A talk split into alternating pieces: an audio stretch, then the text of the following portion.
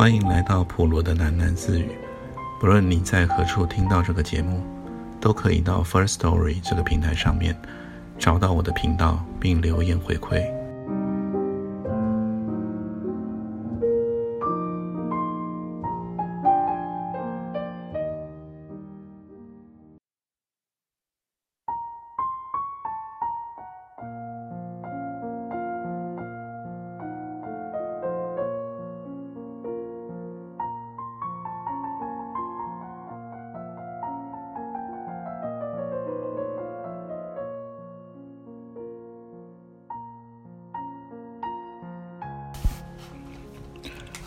故事进行到这边，才开始真的进入了主题。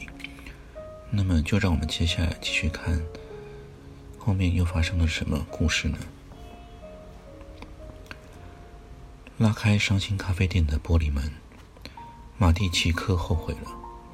首先，咖啡店里面充满了震耳欲聋的音乐，迎面是一座陈列着各式酒瓶的吧台。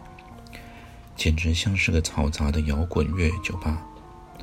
再来令马蒂不适的是，满是挥之不去的烟雾。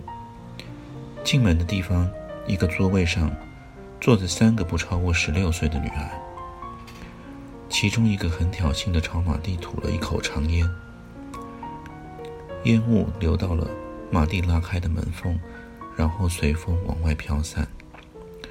马蒂直觉的想回头就走。但是想到背后那盯着他的警察，马蒂拉开了门缝，然后走进伤心咖啡店。年轻的警察还在对街观望着，天色已经暗沉下来。他看着马蒂消失在伤心咖啡店的蓝色光幕之中，那视觉上的印象是：一波蓝色的海水涌过来，卷走。并吞没了岸边一粒微小的泡沫。马蒂背着门而站着，并没有人注意或者招呼他。朝他吐烟的女孩已经失去了对他的兴趣，一只手很妩媚地擎着烟，与他的同伴随着音乐轻轻地摇摆着身体。店并不小，可以看见的空间约莫有十多平，但这是个老式的下场店面。所以，整个格局像一只深且暗的口袋。灯光是昏黄的，除了最里面的吧台外，共有十张桌子。马蒂看见的靠门的这一桌坐了三个女孩。吧台前有个两平大的舞池，舞池旁边一个腰果形的桌位上也坐着两个人。正确的说。是烟用雾中的两个人影，其余则空无一人，包括吧台都是空的。有个毛茸茸的东西摩挲着马蒂的小腹，他轻呼了一声，低头看到了一只全身虎斑的猫，正以水蛇一样的姿态划过他的腿肌，临走还用了尾巴缱绻似的勾引着他。马蒂朝里面走去。他想找一个最深、最黑的角落坐下来。事实上，最深、最黑的角落就是吧台旁的腰果形的桌子。马蒂走近的时候，才发现那儿不止坐着两个人，除了原先那两个人影，桌上还趴着一个女子。她烫成丰富小卷的长发，像瀑布一样流泻了整个背脊，所以被马蒂误以为是一堆黑色的衣物。马蒂在他们旁边的一张圆形小桌坐了下来。一坐了下来，腰果形座位中的一个人就站起了身，过来招呼马蒂。看见了这个人的脸，马蒂原本凄凉的心境起了微微的震动。这人身材瘦长，但不算高大，皮肤比一般人黑，削得很利落的短发。正好明显了他形状美好的额头，他的脸可以说秀逸的出奇，上面装饰着一朵爽朗的微笑。他的声音则稍显稚嫩了一些，大约还是个十五六岁的小男生吧。马蒂想，他点了一杯曼特林咖啡，男孩去吧台煮了咖啡。马蒂环视周遭，小舞池上虽然空无一人，但是流转的迷离灯光洒落在木质的地板上，自然有一种异样的旖旎气氛。那只虎斑猫现在跳上了墙边的盆栽架，很专心地舔起它的前胸。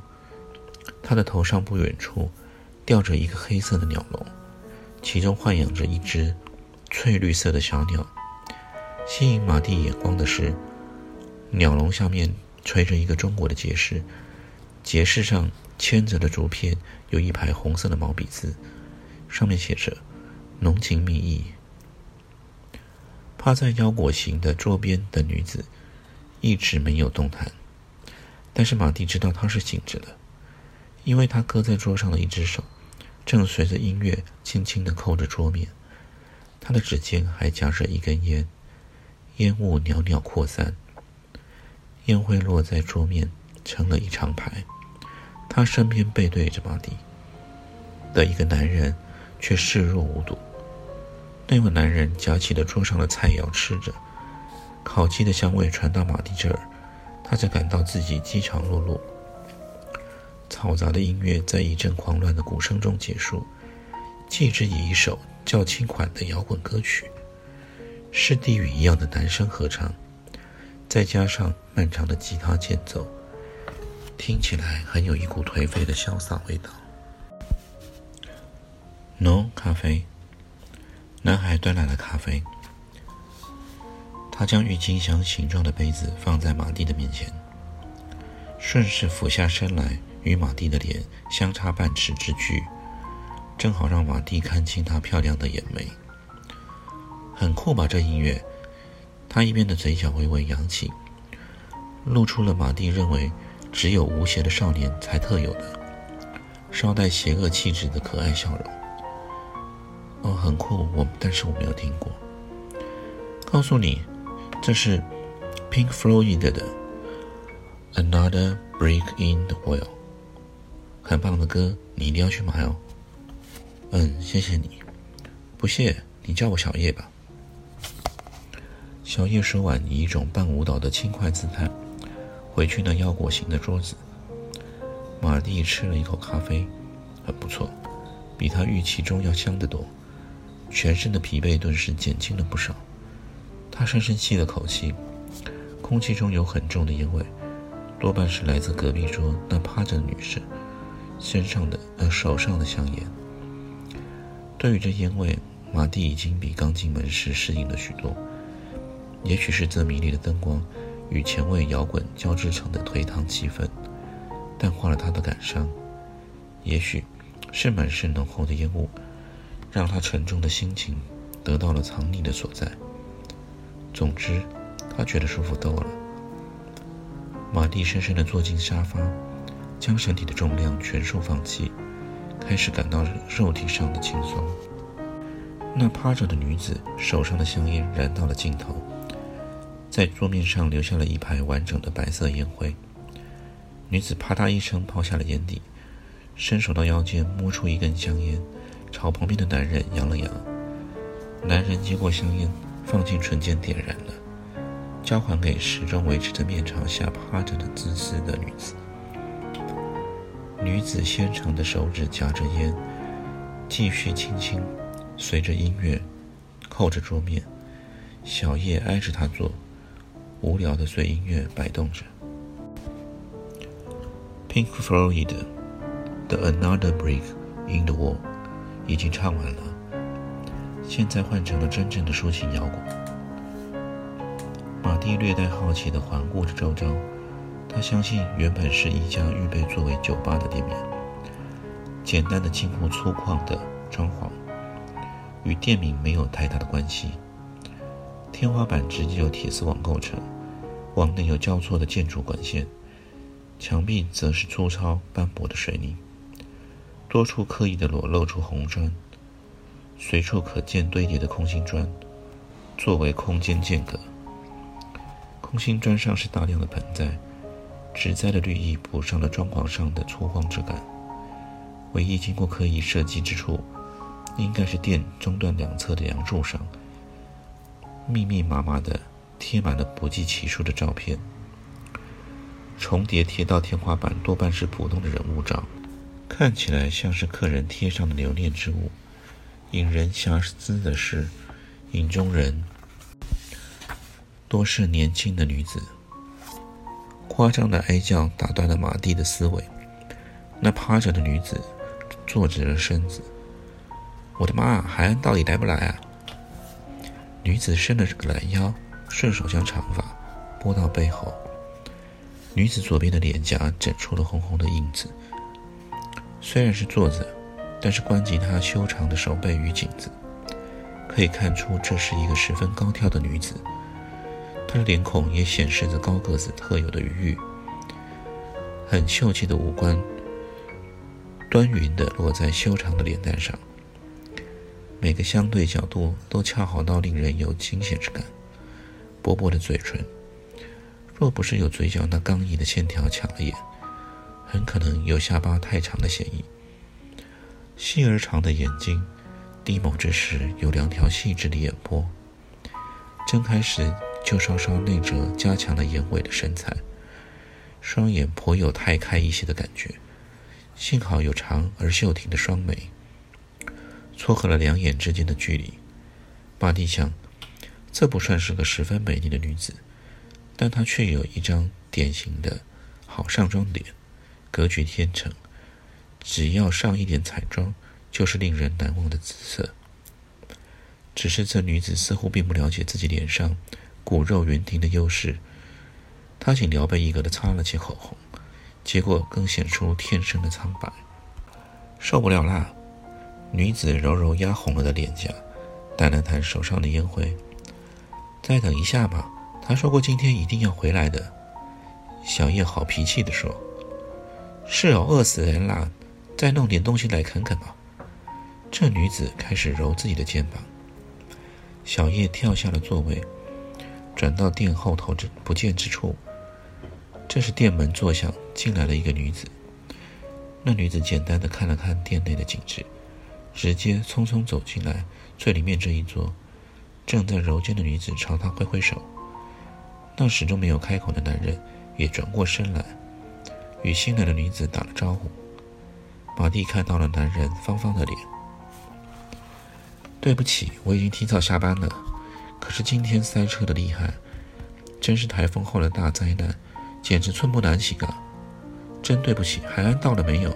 嗯，吉尔，梅叫吉尔的女子挪了些座位，让这新到的同伴坐在她身旁。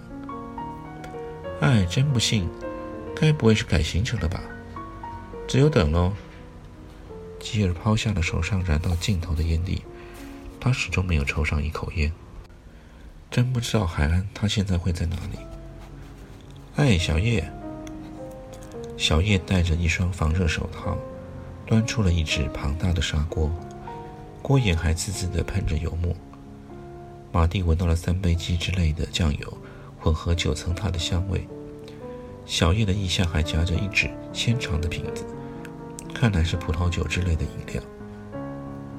哎，素媛，你迟到了，饿了吧？你们先吃，藤条你也吃一点吧。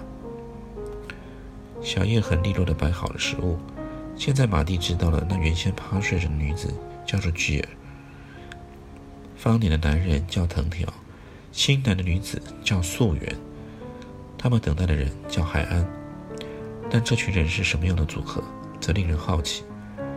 说是同学或朋友，看的年龄差距太远，亲近的可能性也不大。吉尔长相纤长清秀，藤条则浑圆粗壮。素媛是典型的东方女子面孔，稍显短的面孔，上面有一双圆圆的眼睛。小叶则像是雷诺瓦油画中走出来的秀色少男，他有些撒娇的挨近了素媛，素媛干脆像个姐姐一样揽着他的手背，动隐似的拨乱了小叶额前的短发。怎么今天店里这么冷清啊？很自然的，客人为什么要来？吉尔正嚼着鸡肉，皱着眉以一杯葡萄酒，送下了烟。我早跟小叶说过的，店要有生意，第一要有好咖啡，第二要有好音乐，第三要有好风景，也就是海岸。海岸既然不在，人家为什么要来呢？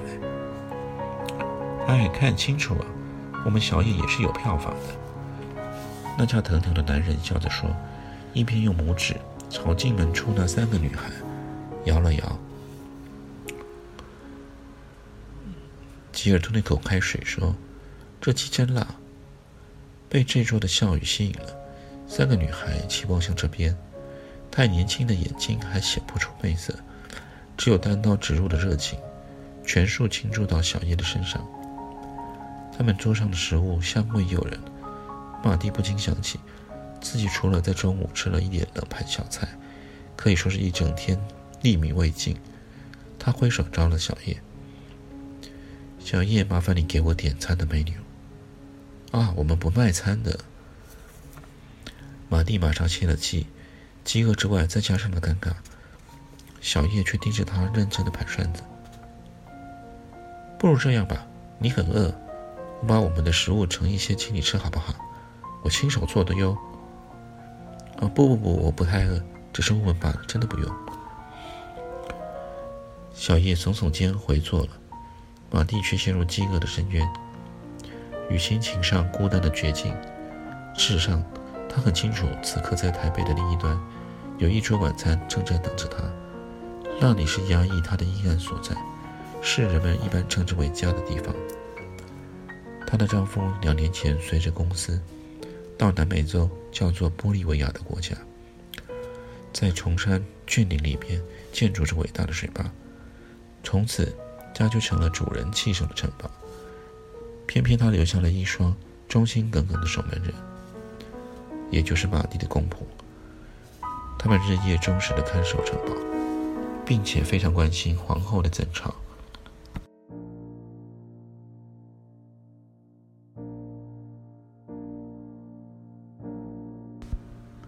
今天先念到这里，我们改天见。